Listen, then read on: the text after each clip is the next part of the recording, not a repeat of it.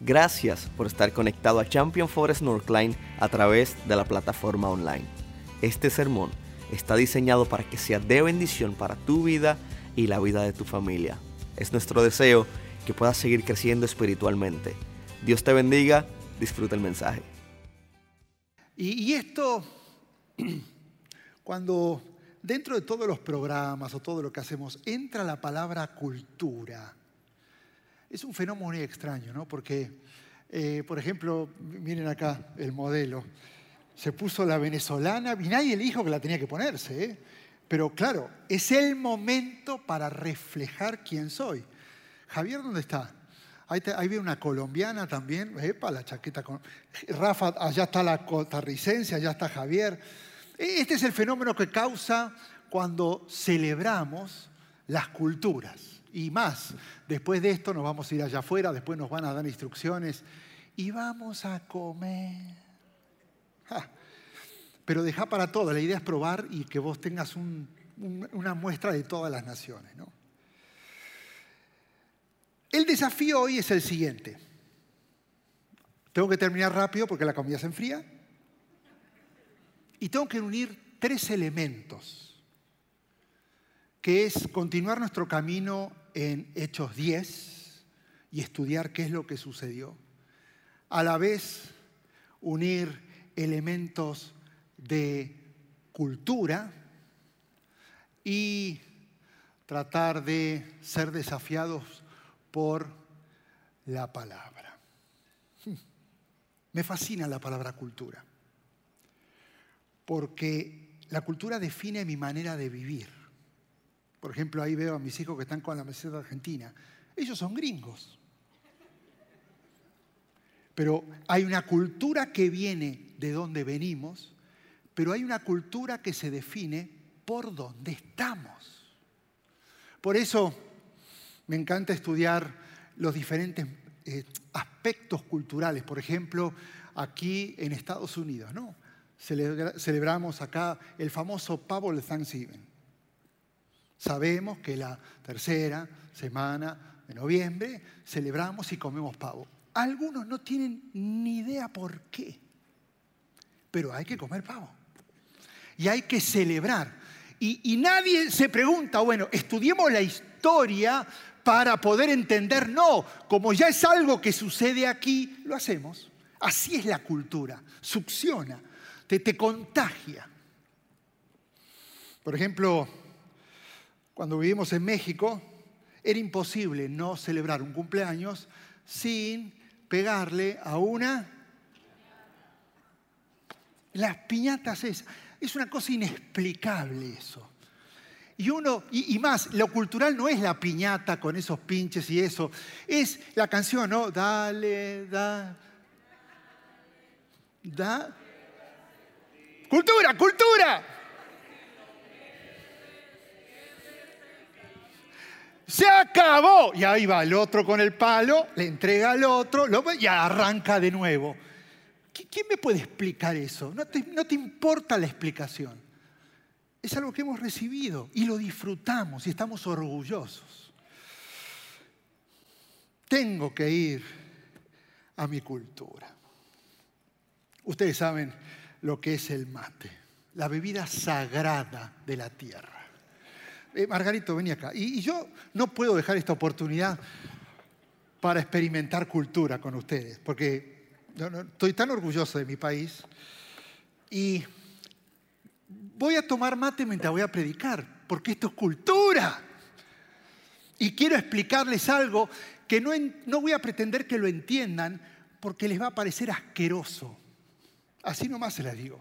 ¿Por qué? Porque el mate es un, es un, es un vasito con una bombilla, pipeta, eh, y tiene esta hierba extraña. Es legal.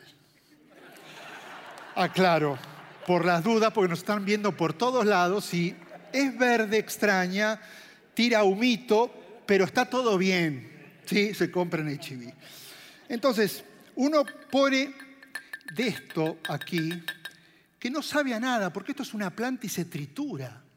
Es inexplicable, pero es algo que es parte de nuestra cultura, y no solamente de Argentina, sino de otros países de, allá de Sudamérica como Uruguay.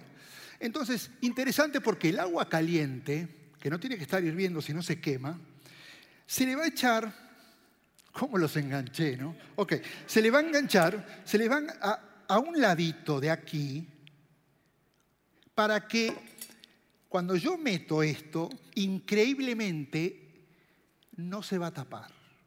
Porque si ustedes le meten de una así, son salvajes.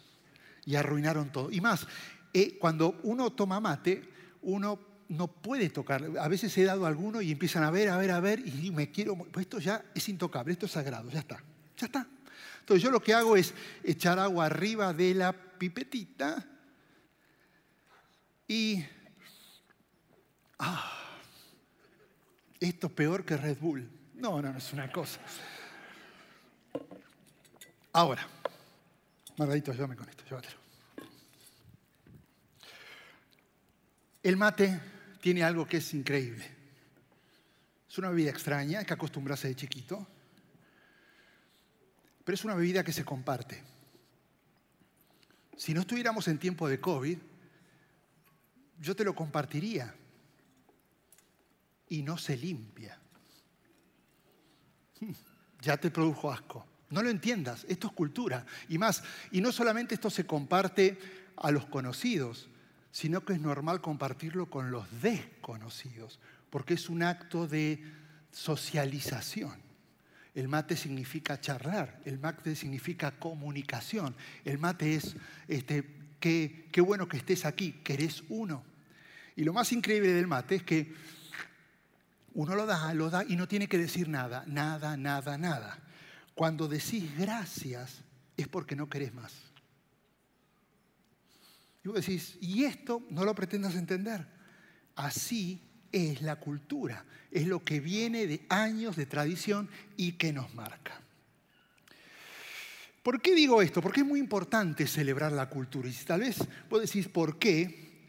Porque es una manera de conectarnos con nuestras raíces, especialmente nosotros que estamos lejos, y nuestras costumbres. Y, más, lo que genera placer es mostrar nuestras costumbres con mucho orgullo a todos los demás. Comida, sabores, colores.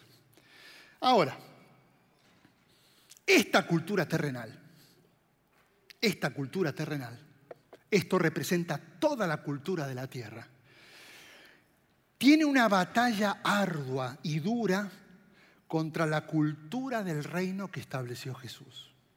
Ya Jesús lo había dicho en Marcos 7. Por la tradición que se transmite en ustedes, anulan la palabra de Dios y hacen cosas parecidas. Escucha esto. Debemos recordar, además de celebrar nuestra cultura, nuestros países y nuestras costumbres, que nosotros fuimos concebidos en el reino, no en la tierra. Somos una idea extraordinaria de Dios, no somos una idea de este mundo. La cultura del reino es el verdadero origen de nuestra existencia, pero la tierra y sus formas es algo que adoptamos de una manera temporal. La gran confrontación que hay entre la cultura y lo espiritual que tenemos radica en que las costumbres se han convertido con el tiempo el enemigo de la cultura del reino, ya que fuimos, escucha esto, educados en una cultura de pecado, que niega a Dios, que no cree en milagros, que hace culto al hombre, que endiosa la ciencia y olvidamos que hemos sido rescatados por Jesús para traer la cultura del reino a la tierra y no permitir que suceda al revés, que la cultura terrenal opaque la cultura del reino. Por eso vino Jesús a la tierra para mostrar una manera diferente de vivir. Vino a establecer una cultura. Y por eso antes, justo antes de partir al cielo, dejó instrucciones para que esa cultura se propague Y las instrucciones son las que venimos hablando desde hace ya varias semanas que se establecen a través del libro de Hechos. Empezamos en Hechos 1.8, cuando Él dijo, cuando venga el Espíritu Santo sobre ustedes, van a recibir poder. Y ustedes van a ser mis testigos. ¿De qué? Cultura.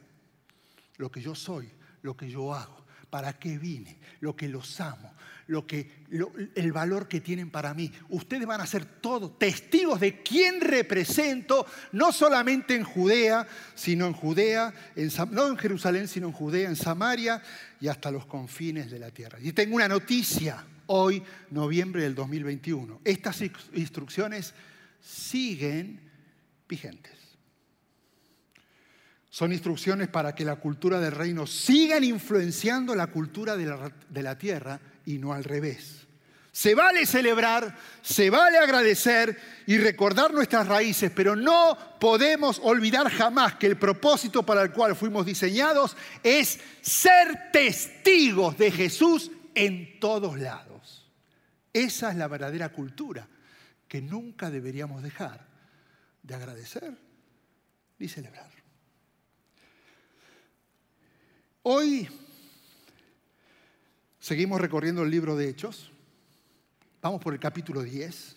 Transcurrieron entre 3 y 4 años aproximadamente desde que Jesús ascendió a los cielos.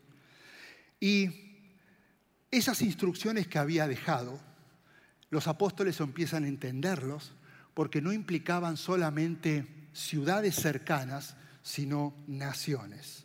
Acordate que comienza ya en Hechos 2 la persecución y los cristianos huyen de Jerusalén y mientras huyen están predicando porque están siguiendo las instrucciones. Todo el mundo sale y mientras sale continúan predicando. Simplemente a manera de, de algo visual, fíjate qué interesante. Círculo negro, todo comenzó en Jerusalén. Eh, después, Felipe, por el capítulo 8, se va a Samaria, círculo blanco, y allí, ¿te acordás? Lo vimos hace unas semanas. Allí él conoce a un eunuco, a un etíope, se convierte, lo bautiza, andate allá. Y mirá, de allá el etíope ahora vuelve a Etiopía y él ahora está esparciendo y cumpliéndose la instrucción. En ocho capítulos. Ahora, eh, Pedro en el año 36 ya ahora se mueve a Jope y esta historia comienza en Jope y ahora te la voy a contar. Y Pablo, que lo vimos la semana pasada con el pastor Eliel, en Damasco, allá arriba, tiene un toque con Jesús y ahora sí empieza a explotar el ministerio de él. Ustedes vieron con Ananías, Abraham y todos los que estuvieron cerca de él. En tres, cuatro años se está empezando a cumplir seriamente lo que Jesús había pedido. Esta historia va a transcurrir en Cesarea Marítima. Quiero que la ubiques, porque ahora nos vamos a ir a los versículos, pero para que vos veas visualmente dónde está Cesarea y dónde está Jafa, que es el nombre actual, pero en realidad era Jope. Eh, Pedro, por el año 36 después de Cristo, comienza a recorrer la región y tal como lo había pedido Jesús, los discípulos comienzan a ser testigos de su poder a tal punto que comienzan a suceder milagros y milagros como el de Tabita en Jope, en Jafa. Ella era una mujer que creía en Jesús, que sabía quién era, pero murió.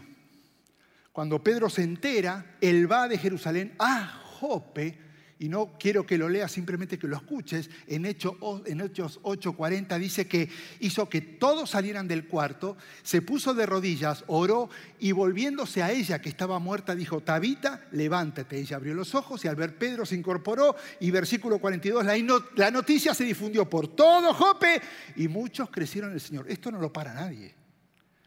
A ver, mientras esto está pasando, Pablo está allá arriba, el eunuco ya se fue para Etiopía, este, esto no lo, Felipe sigue trabajando, esto no lo para nadie.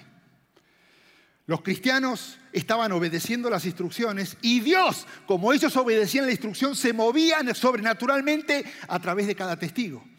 La iglesia sigue creciendo Y justamente la historia de hoy va a transcurrir en Cesarea, a 34 millas de Jope, digamos unos 50 kilómetros.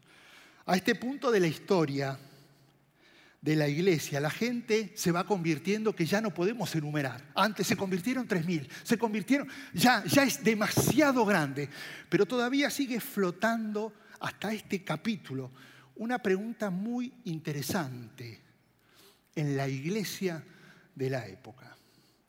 ¿Podrá ser que un gentil llegue a ser cristiano sin antes ser judío? Era la pregunta del momento. Las ciudades y las naciones estaban siendo evangelizadas, pero ahora por primera vez llegaba el momento de impactar una cultura. Y para eso quiero tomar unos segundos para explicarte quiénes eran los gentiles. La palabra gentil viene del latín gentilis y fue utilizada para traducir la palabra goyim que aparece en Génesis 10. Esta palabra tiene su origen al principio de toda la Biblia y lo que significa es pueblos o naciones que no son ni israelitas ni judíos. Digamos que los gentiles son las naciones que no son descendientes de Israel. En otras palabras, todos los que estamos acá somos gentiles, a no ser que en este salón haya algún descendiente de judíos. Los demás somos gentiles. Pedro está a punto en esta historia, Hechos 10, de vivir una, de las, más increíbles experiencias, porque según algunos comentarios, lo que va a suceder se denomina como el Pentecostés gentil. Y quiero contártelo y en unos minutos ya voy a terminar y voy a prepararte y voy a desafiarte y no solamente yo, la palabra, porque Dios, si hoy permitió que vinieras, es porque quiere recordarte cuánto te ama. Esta historia comienza en Hechos 10.1, después de todo lo que pasó con Pablo. Y dice que en Cesarea vivía un centurión llamado Cornelio. Y él era parte de un regimiento, y el regimiento era conocido como el regimiento italiano. Cornelio era uno de los seis centuriones que tenía este regimiento. Cada uno era encargado de 100 soldados. Así que el puerto de, Cesarea Marítima, construido por los romanos, constaba alrededor de 600 soldados. En ese momento la relación entre judíos y romanos no era muy cordial. Eh, por eso, cuando continúa este relato, puede llegar hasta sonar muy extraño lo que hace Cornelio, ya que él era gentil, él era romano. Dice versículo 2, Cornelio y toda su familia eran devotos y temerosos de Dios. Realizaba obras de beneficencia para el pueblo de Israel y ellos oraban a Dios constantemente. Lucas se refiere a él como hombre piadoso y temeroso de Dios y en el hebreo usa la misma frase y el mismo, la misma palabra para Ananías. Quiere decir que era un hombre que temía a Dios y en serio. Claro, él había sido influenciado por la cultura judía y él conocía de Jehová, pero todavía no había tenido un encuentro con Jesús. Pero sabía quién era Dios y era alguien que estaba en búsqueda de más. Versículo 3. Un día porque él oraba a las mismas horas que en Jerusalén, a las 3 de la tarde, como todas las tardes, la hora novena, siempre se oraba. Él tiene una visión, y acá viene lo interesante, vio claramente un ángel de Dios que se le acercaba y le decía, Cornelio, y él le contesta, ¿qué quiere, Señor? Claro, lo miró fijamente y obviamente que tenía miedo. El ángel dice, Dios ha recibido tus oraciones y tus obras de beneficencia como una ofrenda, le contestó el ángel. Envía de inmediato a algunos hombres a Jope para que hagan venir a un tal Simón que lo apodan Pedro. Estaba en Jope. Había, estaba sanando a Tabita, lo que se conté antes. Él se hospeda con Simón el curtidor que tiene su casa junto al mar. Eh, aunque Cornelio era romano, seguramente él tenía intenciones de saber quién era Dios. Pero por ser gentil, cultura, cultura, por ser gentil, no tenía acceso al templo. Y por ser gentil, la relación con los judíos era casi nula. Así que era imposible que él pudiera aprender, investigar más, conocer más acerca de este Dios. Así que lo único que él hacía era orarle, porque eso le habían dicho, pero no podía acceder a más. Dios ve su corazón y ahora le da instrucciones extrañas para Cornelio a través del ángel. Y él responde, y esto es extraordinario, porque siendo de otra cultura, él está abierto. Y versículo 7 dice de que una vez que se fue el ángel, Cornelio llamó a dos de sus siervos y a un soldado devoto de los que le servían regularmente y le explicó todo lo que había sucedido y los envía a Jope. Cornelio no escogió a cualquiera. Él envió a personas temerosas de Dios como él. Ahora, mientras todo esto está sucediendo, ahora Dios tiene que preparar el corazón de Pedro, porque esto que iba a suceder culturalmente no podía ser convalidado. Era imposible. Alguien gentil ahora recibe una voz de Dios y ahora está buscando traer a uno de los discípulos y él tenía prohibido tener relación con los gentiles. Entonces Dios empieza a preparar él y hasta este momento, Pedro solamente había ministrado a judíos y a samaritanos. Acuérdate que samaritano era la mezcla del judío con el gentil. Pero nunca había ministrado, nunca había predicado, nunca había enseñado a romanos, los cuales para ellos eran considerados impuros. Cultura. Cultura. ¿Te acuerdas lo que dijo Jesús? No dejen que la cultura corrompa los intereses del Señor. Pedro no se juntaba con gentiles, pero Dios estaba a punto de cambiar su opinión con una experiencia que seguramente lo sacó de su estado de comodidad. Y sucedió lo siguiente. Versículo 9, el día siguiente, ellos iban de camino y se acercaron a la ciudad y Pedro, como cualquier otro día, subió a la azotea a orar, era casi al mediodía, tuvo hambre y quiso algo de comer y mientras se lo preparaban, dice esta versión, vino un éxtasis, vino una visión nuevamente. Y vio el cielo abierto y vio algo parecido a una gran sábana que suspendida por cuatro puntas descendía desde la tierra y en ella había toda clase de cuadrúpedos como reptiles y aves. Y ahora escucha, levántate Pedro, mata y come. Y él responde como la ley decía, cultura. De ninguna manera, Señor, jamás he comido nada impuro o inmundo. Por segunda vez le insistió, lo que ha Dios purificado no lo puede llamar impuro. Y esto sucedió tres veces y enseguida la sábana fue recogida al cielo. Pedro estaba muy confundido, porque a pesar de que tenía hambre, él no iba a comer algo impuro según las leyes. Si querés enterarte, lee Levítico 11. No vas a comer de esto, de esto y esto. Y vas a comer de esto, de esto y esto. Y todo lo que él había visto estaba en la lista de lo que no se podía comer. Y ahora le estaba diciendo, mata y come. La lección más extraordinaria para él estaba a punto de suceder. Versículo 19. Mientras tanto seguía Pedro reflexionando sobre el significado de lo que había visto, el Espíritu le dijo, mira Simón, tres hombres te buscan. Date prisa, baja y no dudes en ir con ellos, porque yo los envié. Pedro bajó y les dijo a los hombres, aquí estoy, yo soy el que ustedes buscan. ¿Qué asunto los ha traído por allí? Por aquí.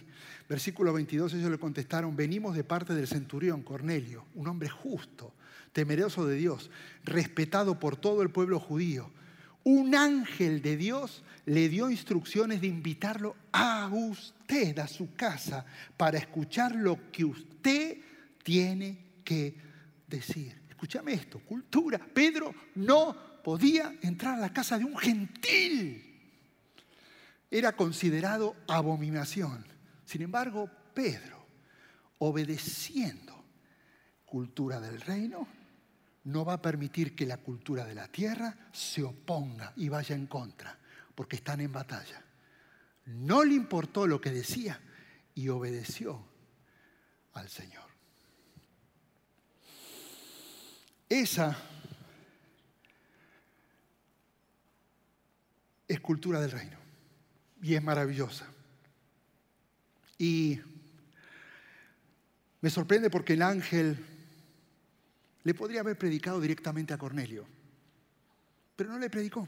El ángel armó todo el escenario para que Pedro predicara, porque la gran lección que le iba a aprender era esta. Para Dios no hay acepción de personas. Escúchame bien, si hoy viniste a este lugar creyendo que ya no puedes más, que no calificás por lo que te sucedió, por lo que estás viviendo, de dónde venís, hoy te tenés que ir con una seguridad que es cultura de reino. Para Dios no hay acepción de personas. Y las mismas palabras que usó Pedro, quiero recordártelas para que, para que no olvides quién es Jesús. 34.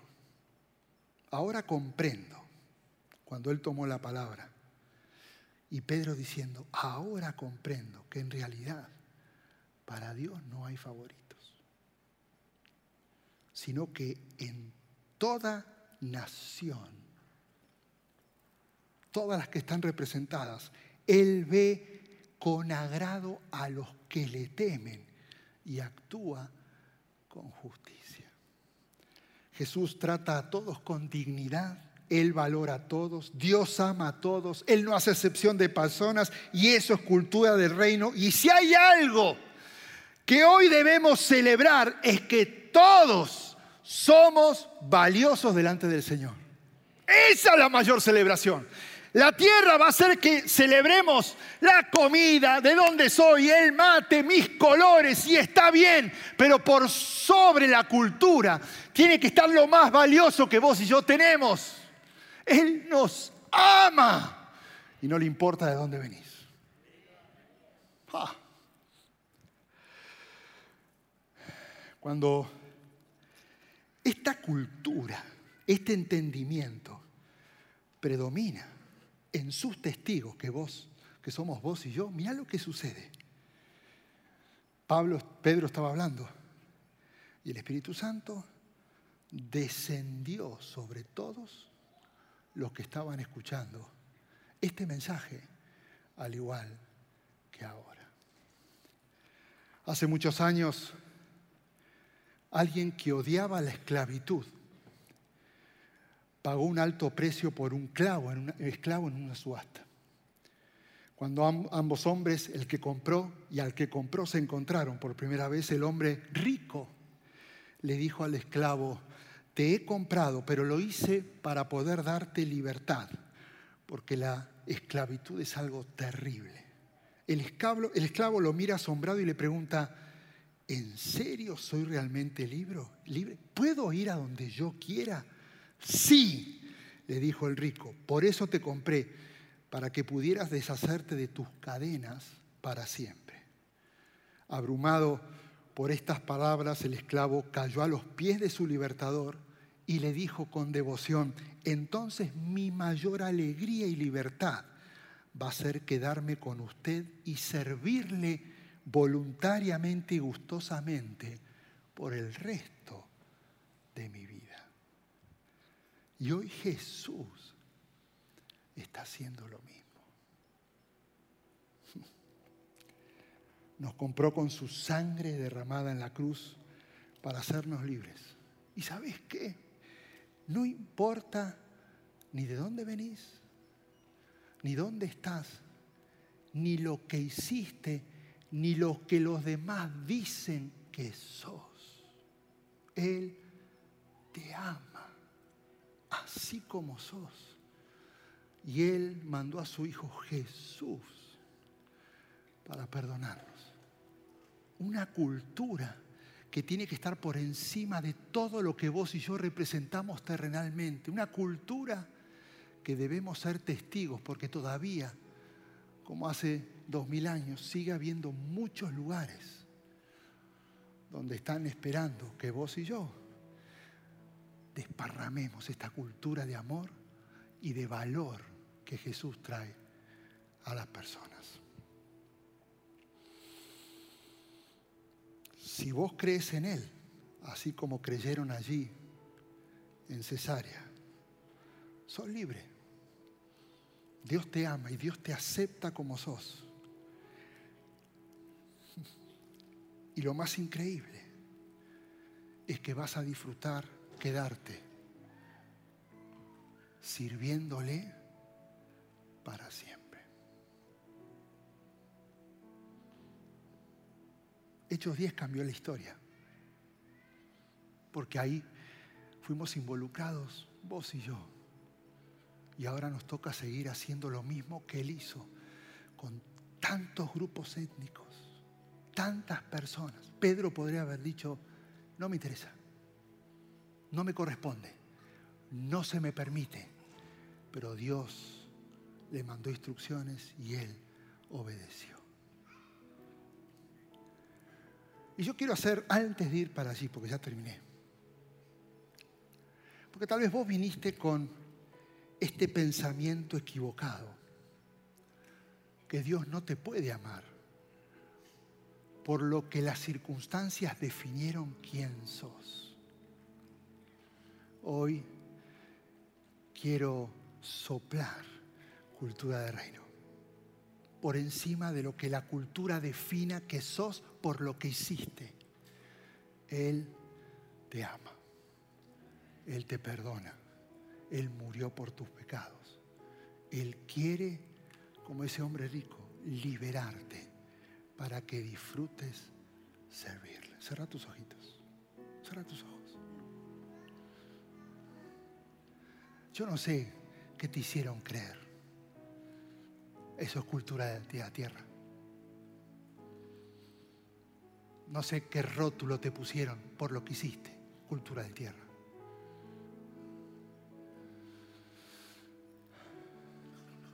Hoy el Señor viene a liberarte.